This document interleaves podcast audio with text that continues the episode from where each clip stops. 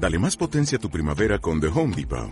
Obtén una potencia similar a la de la gasolina para podar, recortar y soplar con el sistema OnePlus de 18 voltios de Ryobi desde solo 89 dólares. Potencia para podar un tercio de un acre con una carga. Potencia para recortar el césped que dura hasta dos horas. Y fuerza de soplado de 110 millas por hora. Todo con una batería intercambiable. Llévate el sistema inalámbrico OnePlus de 18 voltios de Ryobi. Solo en The Home Depot. Haces más. Logras más. Para que usted y yo pudiéramos tener un lugar en la eternidad, mi hermano, mi hermana,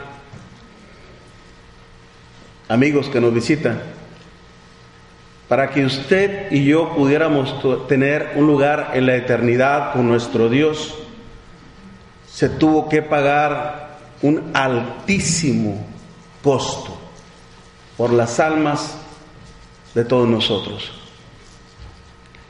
Y ese fue el gran sacrificio que nuestro Dios hizo mediante su amado Hijo Jesucristo. Por tanto, nosotros nunca debemos de minimizar ni de menospreciar lo que Dios ha hecho por cada uno de nosotros. Estoy seguro por la palabra nuestro Dios, y de hecho Dios es un Dios de fe, de que en este día, hermanos, vamos a aprender grandes cosas acerca del temor a nuestro Dios y también de la gloria de nuestro Dios.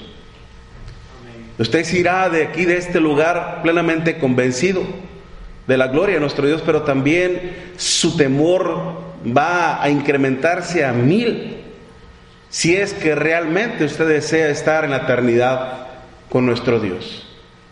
Lo estábamos viendo ahorita en el Evangelio de nuestro Señor Jesucristo, en Mateo en el capítulo 26, y en unas palabras que al parecer a la perspectiva humana parecen muy simples y sencillas, cuando realmente tienen una connotación tan profunda, tan maravillosa, y a veces muy difícil de discernir en la mente del hombre. En Mateo capítulo 26, versículo 46, cerca de la hora novena, como las 3 de la tarde, recordemos que el horario judío, hermanos, empezaban ellos a las 6 de la mañana, tercer, primer, eh, tercer hora era las 9, mediodía, y luego las 3 de la tarde. Cerca de la hora novena, Jesús clamó a gran voz diciendo, Elí, Elí, lama sabactani.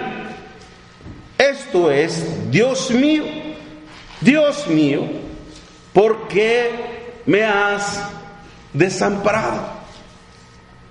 En algunas traducciones, hermanos, y que en arameo podría significar también, ¿por qué ¿Por qué, Padre, me has dejado en este terrible apuro? ¿Por qué, Padre, me has dejado solo en esta difícil dificultad, en este enorme problema, en este enorme sufrimiento? Nuestro Dios, a través de esta escritura, hermanos, nos muestra el más grande sufrimiento que tuvo nuestro Señor Jesucristo antes de llegar a la cruz.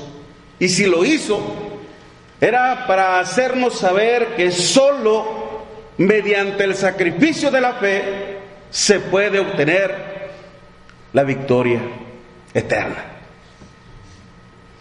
Esto es con el fin de que a través de nuestra fe en el sacrificio del Señor, todos nosotros podamos obtener precisamente la salvación que nuestro Dios nos ofrece.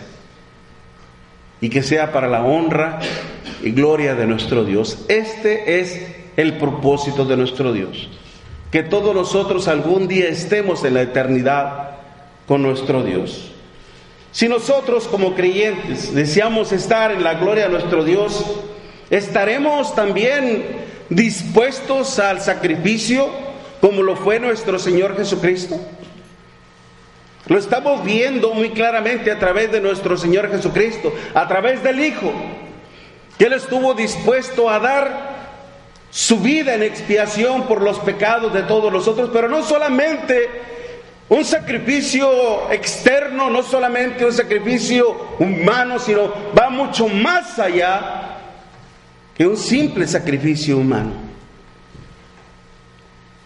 Y es increíble, hermanos, ver nosotros en nuestro mundo externo, como muchas personas en el mundo religioso están dispuestos a sufrir por llevar a cabo la obra de nuestro Dios, repartiendo folletos, repartiendo literatura que aparentemente van con el pensamiento de nuestro Dios, cuando bien sabemos que no toda esa literatura que se distribuye en todos nuestros vecindarios, en todas nuestras colonias, no van de acuerdo a la voluntad de nuestro Dios, pero es admirable ver a aquellas personas que están dispuestas a sufrir, a padecer por causa del Señor.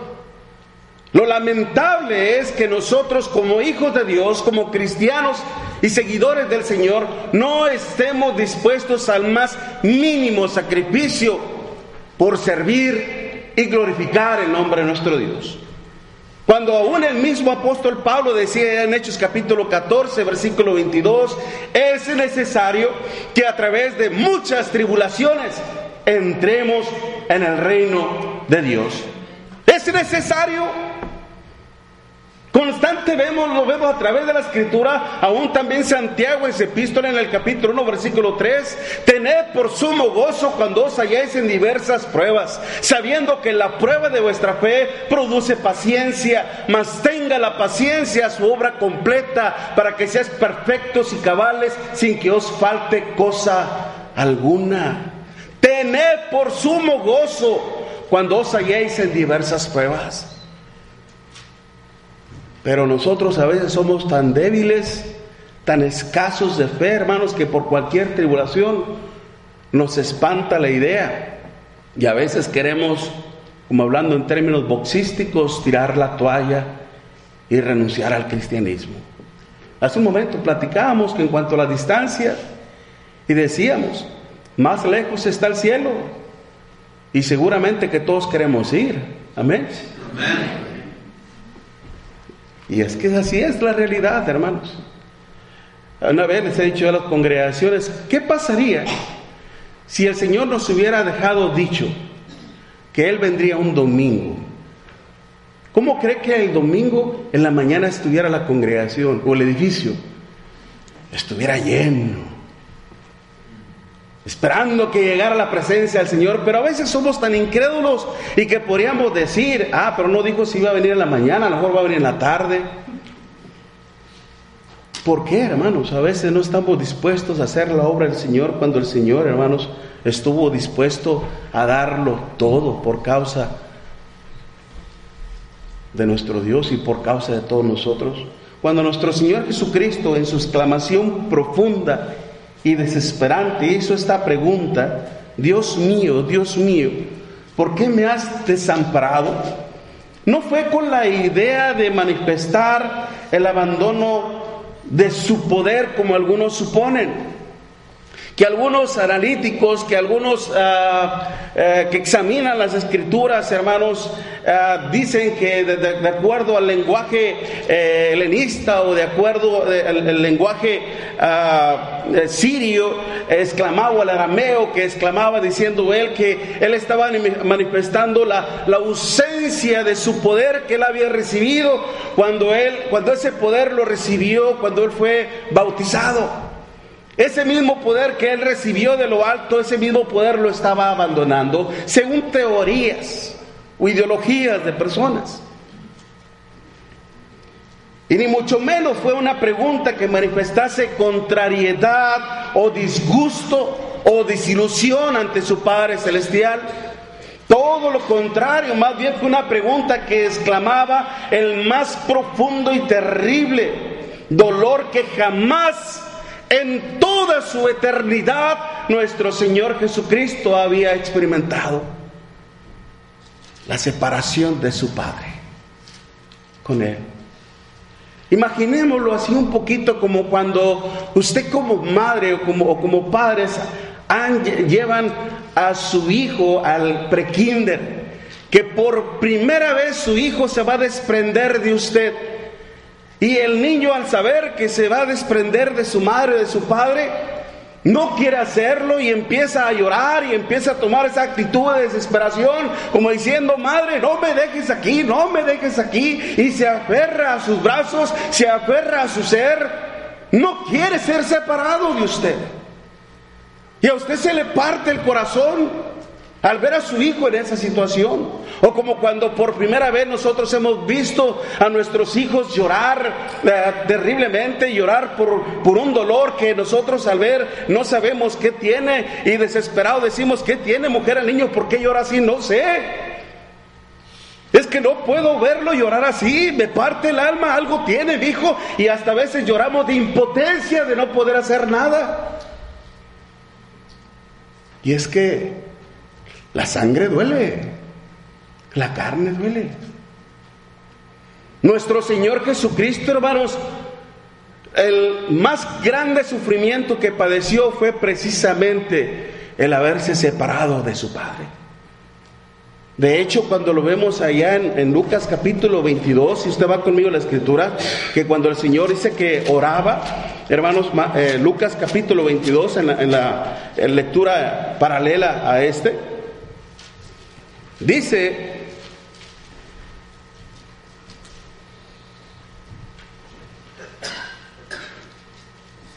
Lucas 22, versículo 40 en adelante, que cuando llegó a aquel lugar le dijo, orad que no entréis en tentación.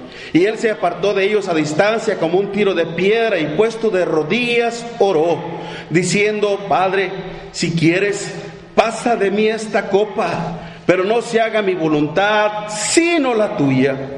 Y se le apareció un ángel del cielo para fortalecerle. Y estando en agonía, oraba más intensamente y era su sudor como grandes gotas de sangre que caían hasta la tierra. Cuando se levantó de la oración y vino a su discípulo, los halló durmiendo a causa de la tristeza y les dijo, ¿por qué dormiste?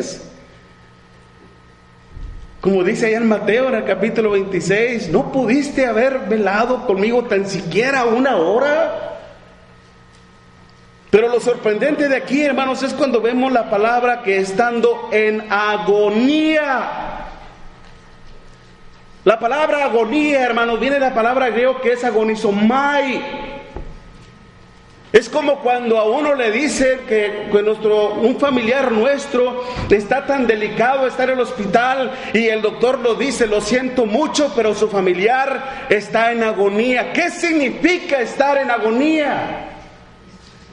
Que su ser está luchando entre la vida y la muerte.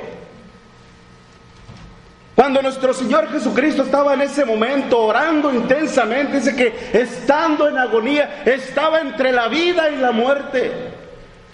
Porque el Señor sabía muy bien, hermanos, que en ese momento, al tomar todos nuestros pecados, los suyos y los míos, eso lo iba a separar de su Padre, cosa que jamás había sucedido.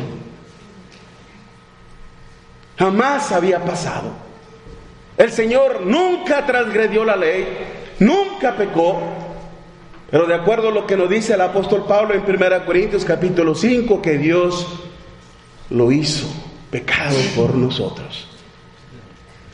El Espíritu Santo decía allá en Hebreos en el capítulo 5, versículo 7, y Cristo en los días de su carne, ofreciendo ruegos y súplicas con gran clamor y lágrimas, fue oído a causa de su temor reverente.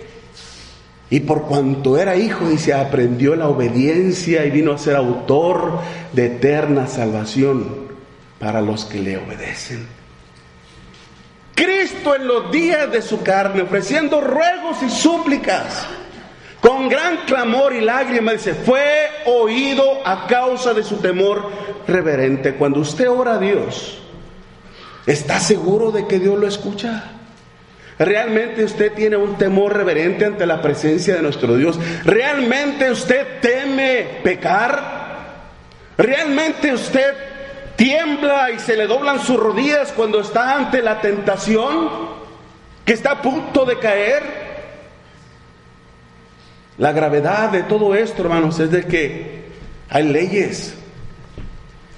Hay leyes y mandamientos que aún hasta el Dios Todopoderoso se sujeta a ellas. Dios es un Dios legal también, que se sujeta, que su misma, su naturaleza moral se sujeta a su propia ley. Así igual el Hijo. Si el Hijo iba a cargar con sus pecados y los míos y si iba a ser un pecador, tenía que estar dispuesto a pagar el costo, morir y morir espiritualmente. Sabemos muy bien que es la muerte espiritual. Acordémonos, por ejemplo, cuando Dios le dijo a Adán, de todos los árboles del huerto podrás comer, pero el que está en medio no comerás de él. El día que comas, morirás. Adán y Eva comieron y por lo tanto no murieron físicamente. Pero ¿qué pasó con ellos? Una vez que Dios los juzgó tanto al hombre como a la mujer y como a la, serpiente, a Satanás, tanto Eva como, como Adán fueron expulsados del huerto del Edén, trajeron consecuencias. No murieron físicamente, pero fueron echados fuera de la presencia del Señor. Esa es la separación, la muerte espiritual, como lo dice en Isaías en el capítulo 59, versículo 1. ¿Mm? Que Dios, que el poder de Dios no se ha grabado, su oído no se ha grabado, ni su brazo se ha encogido. Es decir, que el poder de Dios jamás ha menguado, el poder de Dios jamás se ha minimizado, sino que vuestros pecados han hecho división entre vosotros y vuestro Dios. Ese es el problema, el pecado nos separa de Dios. Y esa misma ley se iba a estar aplicando con nuestro Señor Jesucristo, aunque Él fue justo, inocente en toda la extensión de la palabra, pero por haber cargado sus pecados y los míos, por haberse hecho pecador, por nuestro amor. Es por eso que el Señor, hermanos, cuando estaba orando en esa agonía, estaba entre el amor y la misericordia. La misericordia por todos nosotros. El saber que, que era necesario morir en la cruz, dar el pago por todos nosotros. Pero a la vez también ese mismo sacrificio, ese mismo deber, lo iba a separar de su padre y la ley se aplicaba a él y murió. Nuestro Señor Jesucristo, hermanos, padeció varios, pasó por diversos padecimientos, sufrimientos, como sufrimientos morales, por ejemplo, que cuando sus discípulos le decían, Señor, yo no me escandalizaré de ti, como decía el apóstol Pedro, yo estoy dispuesto no solamente ir contigo a la cárcel, sino hasta morir contigo. Y todos los demás lo secundaron. Yo también, no me, yo estoy también dispuesto a morir contigo. Y cuando llegó la hora, hermanos, todos lo abandonaron. Aún hasta el discípulo amado. Qué triste habrá sido para nuestro Señor, Señor Jesucristo, hermanos, ver cómo sus fieles seguidores salían como ovejas que no tenían pastor dispersos. ¿Qué podemos decir, hermano, después de los sufrimientos físicos? El empezar a ser azotado, el empezar a recibir golpes con el puño cerrado en su rostro, el empezar a ser demacrado en su rostro, el empezar a recibir burla, eh, escupetazos, hermanos, que cuando le, daban escupetazos en la cara, hermano, no era simple saliva, era ¡faz! al rostro de él flemas grandes en su rostro, hermanos, que caían y se le desvelaban. Que cuando le daban de, puñetazos y decían, ahora sí, profetízanos quién fue el que te golpeó, burla y escarnio al Señor. Y sufrió. Pero el más terrible sufrimiento que más le dolió al Señor fue este. El saber que en ese momento su padre lo iba a dejar. ¿Por qué? Porque donde está el pecado, hermanos, no puede manifestarse la presencia de Dios. Dios es puro. Dios es santo. Desde, desde el principio Dios nos dice con Adán, no peques, porque Dios es santo. Aún a Moisés también cuando le llamó a través de aquella zarza, le dijo, quita el calzado de tus pies, porque la tierra que pisas, santa es. Aún también en el tiempo de, Levíticos, en el Levíticos capítulo 10, cuando Nadab y Abiú pecaron, a los que a mí se acercan, me santificaré y me glorificaré. Dios es un Dios santo, hermanos. Amén. Aun cuando Josué le decía antes de entrar a la tierra prometida en, en, Josué capítulo 24, hermanos, cuando le decía, Dios no va a tolerar sus pecados porque Dios es santo. No van a poder servir a Dios porque Dios no va a tolerar sus pecados. Y aunque aquella congregación dijo, no, también nosotros serviremos a Jehová y lo hicieron. Pero para eso tuvieron que desprenderse de todas sus falsedades y de todas sus idolatrías y de toda su inmundicia y ser honestos delante de nuestro Dios. Su temor hacia Dios fue incrementado al cien, porque sabían, hermanos, que Dios no es un Dios en el cual se puede burlar. Y muchas veces nosotros nos creemos más sabios, más inteligentes que nuestro Dios. Pero cada rato se nos recuerda precisamente lo que dice el apóstol Pablo en Gálatas capítulo 6, no erréis, no te engañes. Dios no puede ser burlado, pues todo lo que el hombre sembrare, eso también segará. El que siembra para su carne, de la carne segará corrupción. Mas el que siembra para el espíritu, del espíritu, segará vida eterna. Y es por eso que el Señor estaba dispuesto entonces a dar ese gran sacrificio. Sí, mi hermano, mi hermana, sí, mi amigo, mi amiga, por su salvación y por la mía. Y para eso precisamente el Señor tuvo que estar dispuesto a tres cosas. A someterse a lo que la ley divina lo demandaba. A someterse al amor del Padre que lo demandaba. Y a someterse a la salvación de toda una humanidad que lo demandaba. Y en esto es lo que vamos a meditar, si el tiempo nos lo permite. De acuerdo a nuestro Dios, hermanos, si nuestro Señor Jesucristo estuvo dispuesto a morir en la cruz, fue porque la ley divina precisamente lo demandaba a Romanos capítulo 6, versículo 23, porque la paga del pecado es muerte, mas la dádiva de Dios es vida eterna en Cristo Jesús, Señor nuestro. Y era una ley, hermanos, que no solamente se aplicaba al ser humano, esta tal vez es una ley eterna, hermanos, viene de la eternidad, que nuestro pequeño cerebrito, hermanos, a veces es casi imposible de entender. Pero sin embargo la vemos ahí desde el principio. Dios le dijo a Adán, el día que comieres, morirás. Y aquí se nos está diciendo otra vez, transgredir la ley no solamente era un delito que se aplicaba o se demandaba un castigo en el mundo de los mortales, sino también en la eternidad. De ahí depende también lo que es la justicia, la moralidad de nuestro Dios.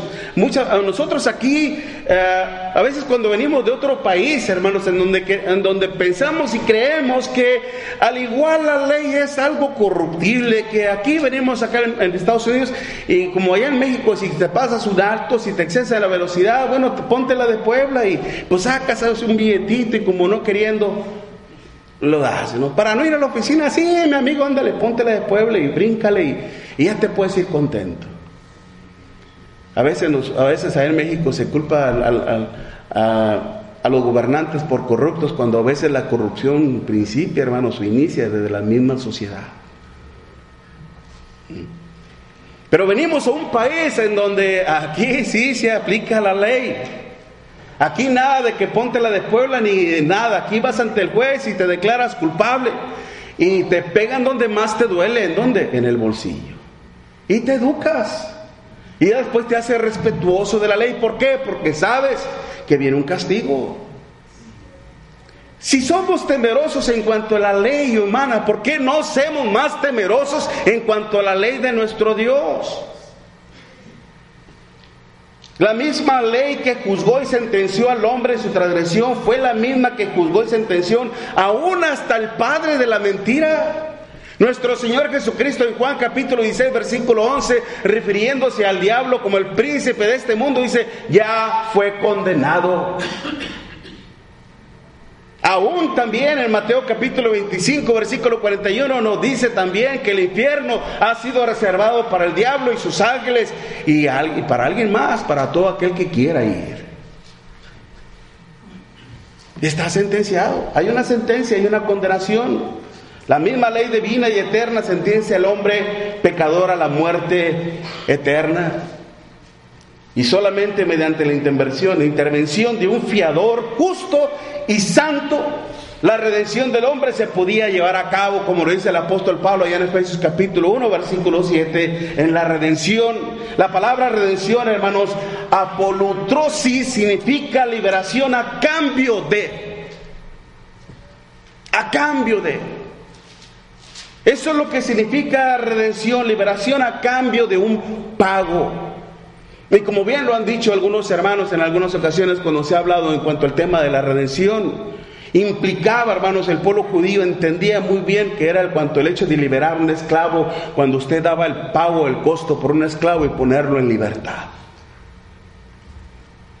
El reto de nuestro Señor Jesucristo, hermanos, que tenía era la de llegar a la cruz y morir precisamente siendo un hombre sin pecado. Por eso es que lo vemos ahí en Hebreos en el capítulo 9, vaya conmigo a la escritura, Hebreos capítulo 9, versículo 14 y 15. Hebreos 9, versículo 14 y 15 nos dice el Señor así. ¿Cuánto más la sangre de Cristo el cual mediante el Espíritu Eterno se ofreció a sí mismo sin mancha a Dios, limpiará vuestras conciencias de obras muertas para que sirváis al Dios vivo. Así que por eso es mediador de un nuevo pacto, para que interviniendo muerte, óigalo bien, para la remisión de las tradiciones que había bajo el primer pacto, los llamados reciban la promesa de la herencia eterna. Amén. Si Dios el Padre quería tenernos a todos nosotros en la eternidad, tenía que estar dispuesto a pagar el precio. Y ni usted ni yo podíamos pagarlo. Solamente nuestro Señor Jesucristo podía hacerlo porque desde el principio vemos que todos los hombres, por muy temerosos que fueron, hermanos, pecaron en una ocasión contra nuestro Dios. Lo hizo Adán, lo hizo Moisés, lo hizo Abraham, Abraham hasta dos veces. Cuando puso en un serio conflicto a Sara, con el primero con el faraón o con los egipcios, y luego después con el rey Abimelech, más adelante, diciendo que era su hermana. Por eso que el Señor lo puso a prueba, después le dijo, dame a tu único hijo en sacrificio. A prueba de fe. Porque Dios tenía grandes planes para con él, pero demos cuenta que él cayó Así sucesivamente, muchos han caído. Nadie podía cumplir, porque el hombre al fin de cuentas es hombre. Entendemos mucho entonces la numerología de Apocalipsis 6, 6, 6. Por más que quiera, nunca va a llegar al 7 que es perfecto. Hace referencia a la imperfección del ser humano.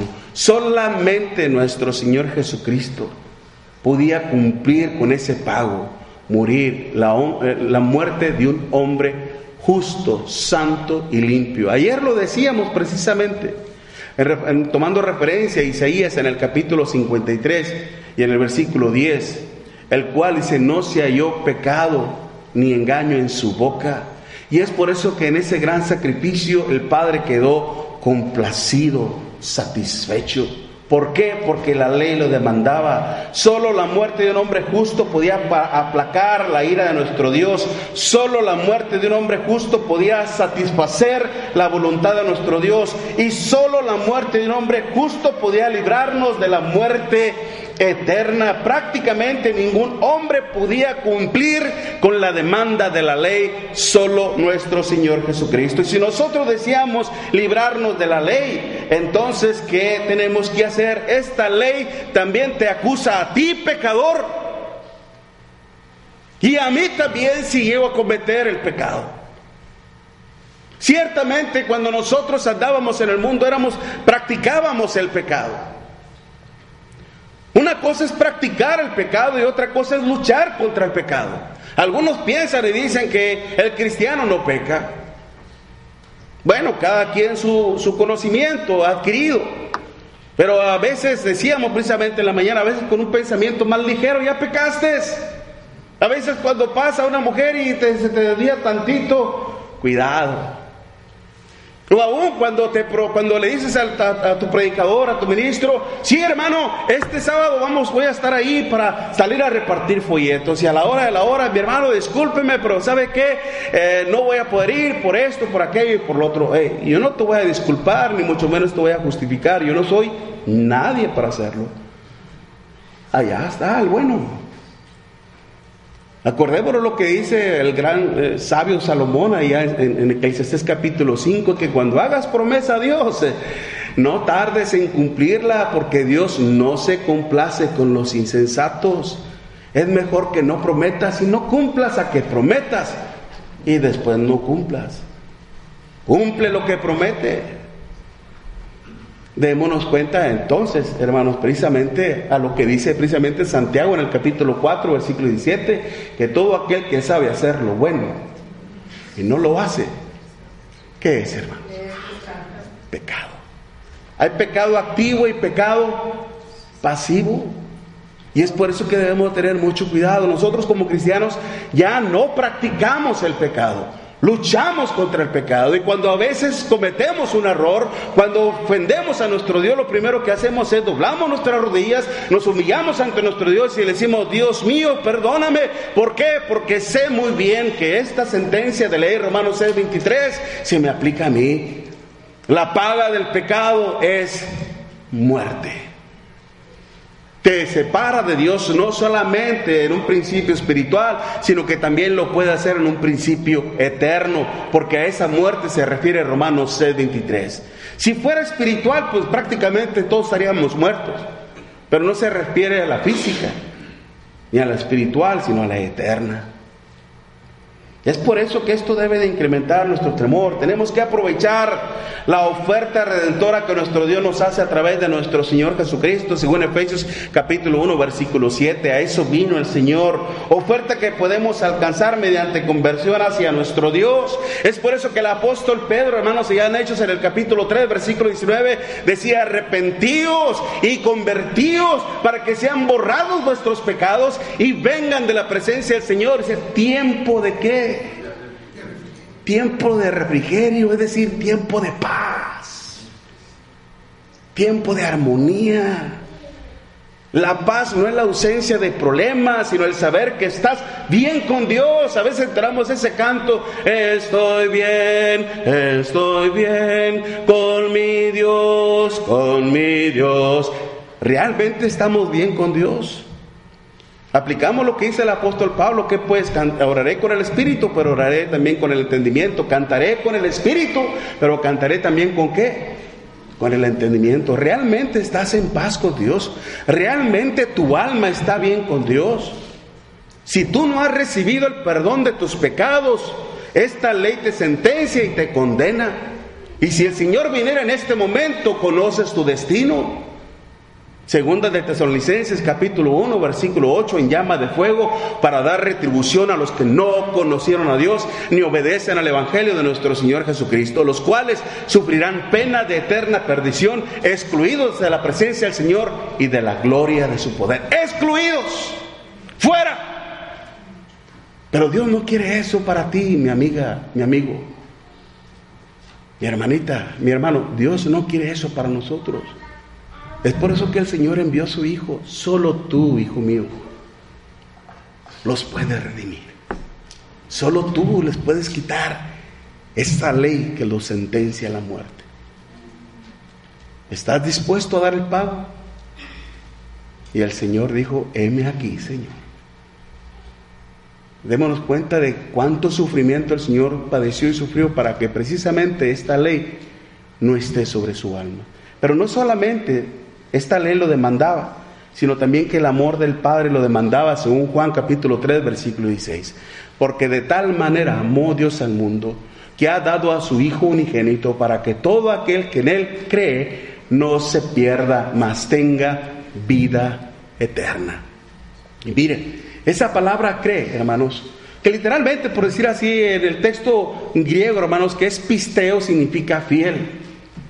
No solamente es aceptar una realidad, no solamente es aceptar una, una, verdad, no solamente es reconocer la existencia en Dios, sino ser fiel a Dios. Y la fidelidad a nuestro Dios solamente se obtiene mediante la obediencia plena a su palabra. Y está en un tiempo presente y continuo, constante esa palabra fe. Es decir, que hasta el día de hoy Dios te está amando profundamente. Dios te está ofreciendo su salvación mediante nuestro Señor Jesucristo por amor. Prácticamente si en la voluntad amorosa de nuestro Dios, hermanos, la redención del hombre jamás hubiera eh, existido, jamás se hubiera efectuado. Si en la voluntad amorosa de nuestro Dios no hubiera existido la redención, sin embargo, el simple hecho de que nuestro Dios desea con todo su amor la salvación del hombre, esto no era suficiente. Aún Dios el hecho de, haberse agradado cuando, por ejemplo, dice el apóstol Pablo ya en Efesios capítulo 2 que por gracia sois salvos. Y esto no de vosotros, pues es don de Dios. Dice, por gracia sois salvos. Sí, Dios se complació en, salvar, en salvarnos, en ofrecernos la salvación. Dios se deleitó al igual que el Hijo cuando iba a la cruz, como dice en Hebreos capítulo 12, versículo 2, puesto los ojos en Jesús, el autor y consumador de la fe, el cual por el gozo puesto delante de él sufrió la cruz, menospreciando lo propio y se sentó a la diestra de la majestad. ¿En dónde, hermanos? En las alturas. Pero no solamente era estar de acuerdo, no solamente era estar eh, gustoso, satisfecho de llevar a cabo una gran obra, sino que también tuvo que estar dispuesto a mostrar su amor con hechos. ¿Y qué es lo que nos dice el apóstol Juan en su primera carta en el capítulo 3? Hijitos míos, no amemos de palabra ni de lengua. Allá en México decimos un refrán, de lengua me como un taco. O hasta dos o hasta tres porque están bien ricos. De lengua de res, por supuesto. Es decir, bla, bla, bla, ble, ble, ble, bla, bla, bla, como decía mi suegro. Palabras, palabras, palabras. No, no. Hechos. Hijitos míos, no amemos de palabra ni de lengua, sino de hecho y en verdad. Y Dios iba a mostrar su amor con hechos y con verdad. Y a eso vino nuestro Señor Jesucristo. En Lucas capítulo 9, versículo 51, hermanos, el Señor siempre estuvo dispuesto, mire, vaya conmigo así rápido, porque el tiempo se me está agotando. Lucas capítulo 9, versículo 51.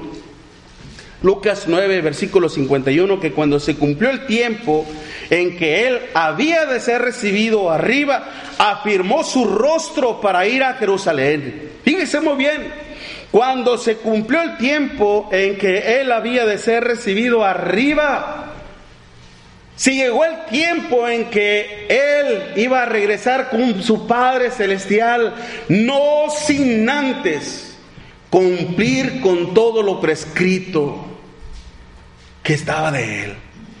Y lo vemos después allá en Lucas capítulo 24, versículo 44, diciéndole a sus discípulos, esto fue necesario, esta era necesario que pasase todas estas cosas. Todo lo que se habló de mí desde desde la ley, de Moisés, los profetas y los salmos hablaban de mí. Podríamos recordar así brevemente que cuando Dios le pidió sacrificio a su único hijo Isaac, a Abraham, hermanos, que cuando Abraham preparó el asno, preparó la leña y preparó a su hijo jovenzuelo y le dijo, vamos a adorar a nuestro Dios al monte y donde le dijo su hijo, ¿dónde está el, el cordero? Dios proveerá. Que cuando llegaron entonces a lo alto de, la montaña, hermanos, el, el empezar a Abraham, hermanos, a preparar a su hijo al sacrificio. En el momento en que Abraham empezó a preparar, a amarrar a su hijo como un cordero, su hijo entendió que el sacrificio era él. Y como un cordero mudo delante del que lo trasquila, dice Isaías en el capítulo 53, enmudeció su boca. Él sabía que Él era el sacrificado. Y tampoco no chistó, no renegó, no dijo, Padre, ¿por qué yo? ¿Por qué tengo que ser yo? ¿Por qué no alguien más? ¿Por qué, Padre? En ningún momento vemos esa discusión. Simplemente podemos imaginar en el sentido, obviamente, porque así de alguna manera tuvo que ser, ser costado y tomar el puño. Y antes de hacerlo, Dios le habló. No lo hagas, Abraham. Ahí está el cordero. Sabe que Abraham no lo hizo literalmente, pero sí lo hizo, sí sacrificó a su hijo. ¿Saben dónde? Aquí y aquí. Dios vio que estaba dispuesto a hacerlo. Aunque bien sabemos que Dios no se complace en los sacrificios humanos, pero lo estaba poniendo a prueba. ¿Cómo, cómo el Padre, hermano, estaba dispuesto? Mire qué hermosa enseñanza nos da el Señor, hermanos. Eh, la, demanda a su Padre Celestial lo mirábamos allá en, Lucas capítulo 22 cuando el Señor dice que oraba intensamente, y que estando en agonía era precisamente porque el amor a, a su Padre lo demandaba. Mi padre confía en mí. Mi padre espera que yo haga esto. Mi padre tiene plena fe en mí. ¿Por qué? Porque Dios es un Dios de fe, hermanos. Dios es un Dios de fe, de convicción. Y el padre confiaba plenamente en su hijo y su hijo tenía que hacerlo a la vez también con su padre. Es por eso que el Señor nos dice allá en Juan capítulo 15, versículo 8, hermanos, nadie tiene mayor amor que este que uno ponga su vida por sus amigos. El Señor sabía muy bien, hermanos, que para poder llegar ante la presencia de su Padre, para poder regresar a su trono de gloria, hermanos, Él tuvo que estar dispuesto primeramente afirmando su rostro e ir a Jerusalén en donde lo esperaba que todo ese calvario, todo ese martirio, todo ese sufrimiento, todo ese dolor y en donde le decía a sus discípulos en tres ocasiones, les dijo, es necesario ir a Jerusalén, en donde voy a sufrir mucho por causa de los principales sacerdotes, por causa de las escribas, y voy a sufrir y me matarán, pero sabe que el tercer día resucitaré. Pero en la mente de sus discípulos solamente se quedaba eso de que iba a sufrir y que iba a morir, que iba a sufrir y que iba a morir. Es por eso que Pedro le toma aparte y le quiso reconvenir, como queriéndole dar ciertos consejos. Señor, Señor, no permitas que eso te pase, no permitas que eso te suceda, no lo hagas, Señor. Apártate de mí, Satanás, porque me eres tropiezo, porque no pones la mira en las cosas de arriba, sino de los hombres. Es el problema, hermanos, que a veces a nosotros nos cuesta tanto obedecer al Señor o anhelar las cosas del Señor porque nuestra mirada está en la tierra. Si realmente su mirada está en el cielo, tiene que estar dispuesto a ir a Jerusalén. Tiene que estar dispuesto a sufrir el Calvario al igual que lo sufrió nuestro Señor Jesucristo. El amor al Padre, el amor al Hijo lo demanda, hermanos.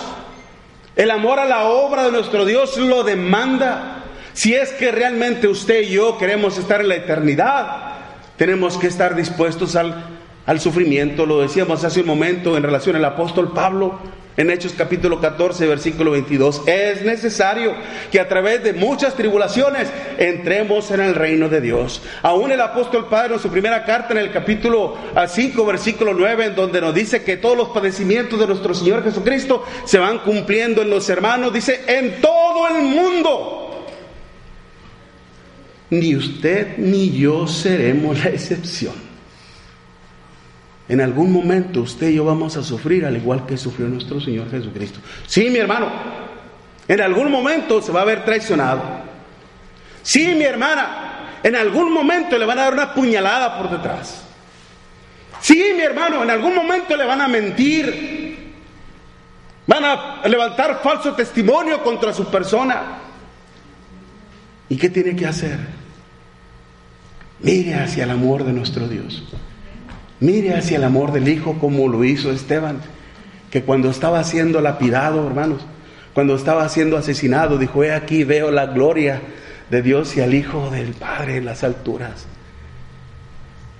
Y todavía dijo, Padre, perdónales, no les tomes en cuenta este pecado, tal como lo hizo nuestro Señor Jesucristo cuando estaba siendo crucificado por los romanos. Perdónales, porque no saben lo que hacen. Si nuestro Señor Jesucristo, hermanos, estuvo dispuesto a dar ese grande pago, fue porque una ley divina lo demandaba, fue porque el amor de su Padre lo demandaba y fue porque la humanidad entera lo demandaba. Romanos capítulo 3, versículo 23, por cuanto todos pecaron, están destituidos de la gloria de Dios. Esa misma ley, hermanos, como lo decíamos en un momento, nos condenaba, sí, y nos alejaba de la salvación. Una vez que se decretara la ley del pecado, hermanos, todo hombre que transgrediera y desobedeciera la ley de nuestro Dios se determinaba un pecador. Dice primera de Juan capítulo 3 versículo 4 que todo aquel que peca infringe también la ley, pues el pecado es infracción a la ley de nuestro Dios y que lo ponía también en la urgente necesidad de un redentor y de un salvador. Cuando nuestro Señor Jesucristo le decía a los judíos, hermanos que habían creído en Él, si vosotros permaneciereis en mi palabra, seréis verdaderamente mis discípulos y conoceréis la verdad y la verdad os hará libres. Juan capítulo 8, versículo 31. Seréis libres. Linaje de Abraham somos y jamás hemos sido esclavos de nadie. ¿Cómo dices tú seréis libres? Estos pensaban y creían que por ser descendencia de Abraham automáticamente ya alcanzaban la salvación eterna. Mira nomás, qué bonito, ¿no? Sin ningún sacrificio. De cierto, de cierto digo, que todo aquel que hace pecado, esclavo es del pecado. Si el Hijo os libertare, seréis verdaderamente libres. Y es triste ver, hermanos, como hoy en día muchos, al creerse ya hijos de Dios o creyentes religiosos, piensan y que no necesitan la intervención de nuestro Señor Jesucristo. Ya somos hijos de Dios. No, eres criatura del Señor. Si realmente quieres ser un hijo, una hija de Dios, tienes que creer y obedecer a nuestro Señor Jesucristo. Ahí vemos ese nuevo linaje hecho por el Señor. Mire, si vaya rápido en Hechos capítulo 2, Hechos, eh, eh, Efesios, perdón, Efesios capítulo 2, cuando dice que por gracia sois salvos, eh, versículo 8, porque por gracia sois salvos por medio de la fe, y esto no de vosotros, pues es, es don de Dios. Dice, versículo 10, dice, porque somos hechura suya, creados en Cristo Jesús para buenas obras las cuales Dios preparó de antemano para que anduviésemos en ellas. Mire lo hermoso de esto. Así como Dios hizo toda una descendencia humana con la sangre de Adán, así con la sangre de Cristo ha hecho un nuevo linaje, hermano. Pero para hacer de ese nuevo linaje tenemos que ser lavados en la sangre de nuestro Señor Jesucristo. Tenemos que ser redimidos mediante el sacrificio de nuestro Señor Jesucristo. El Señor mismo, nuestro Señor mismo se dispuso y gozoso fue a la cruz, fue porque ante su presencia estaba toda una humanidad demandando de su salvación. Es por eso que él, nos, él, decía, hermanos, en Mateo capítulo 28, versículo, Mateo 20, versículo 28, como el Hijo del Hombre. Él vino también para morir y para redimir, eh, redimirnos a todos los que estábamos en pecado. Todos necesitamos de la redención del Señor, una humanidad que le urgía que alguien viniera y rompiera las cadenas del pecado. Una humanidad que se encontraba a merced de los depredadores, como dice el Señor allá en Mateo capítulo 9, versículo 35 al 38, donde el Señor miraba como ovejas que no tienen pastor. Rogad pues al Señor de la mies para que envíe obreros a su mies. Es por eso que el Señor a usted y a mí nos ha llamado mediante el Evangelio de nuestro Señor Jesucristo y nos ha dejado esa gran comisión y no, no esa gran omisión. La gran comisión es id y hacer discípulos a todas las naciones, bautizándolos en el nombre del Padre y del Hijo y del Espíritu Santo, enseñándoles a que guarden todas las cosas que yo os he mandado y aquí yo estoy con vosotros todos los días hasta el fin del mundo. Pero tal parece que nosotros hemos escuchado omisión en, en vez de comisión y callamos y no predicamos. ¿Y sabe por qué muchas bocas están cerradas? Por el pecado. Y eso es lo que el Señor quiere, cerrar las bocas de nosotros del pecado, como lo quiso hacer con el apóstol Pablo, que cuando aquel rey Festo lo llamaba y quería que se le diera un, billetito para dejarlo libre. Y cuando el apóstol Pablo, Pablo le predicó acerca de lo que era el juicio, acerca de lo que era la justicia y del dominio propio, dice que se espantó. Hermano, la verdad espanta. La verdad espanta. Pero ¿qué hubiera pasado si el apóstol Pablo, hermano, se hubiera aceptado? hoy? pues con una feria, salgo de aquí, sí, con una feria te vas a casita. Pablo hubiera hecho eso, pero no, ¿qué prefirió? Sufrir por causa de la verdad del Señor. Y es por eso que lo vemos allá en 2 Timoteo capítulo 4 versículo 7. He peleado la buena batalla, he acabado la carrera, me he mantenido fiel. Por lo demás me está guardada la corona de justicia, la cual me dará el Señor juez justo. Y no solamente a mí, sino también a todos los que aman su venida. Gloria a Dios por ello. Pablo estuvo dispuesto también al sacrificio. ¿Por qué, hermanos? Porque al igual que usted y que yo, temía esa ley divina que lo podía condenar. Porque al igual que nuestro Señor Jesucristo, el amor de un Dios todopoderoso se lo demandaba.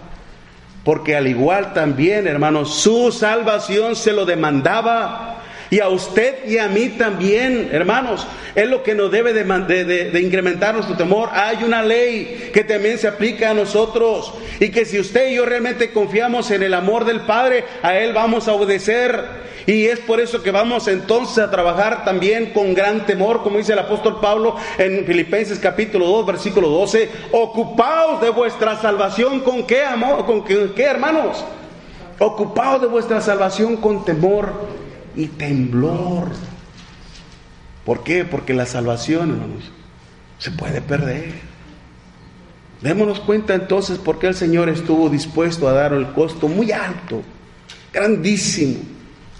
El más alto sufrimiento lo tuvo que pasar nuestro Señor Jesucristo. Por una ley que lo podía condenar a él.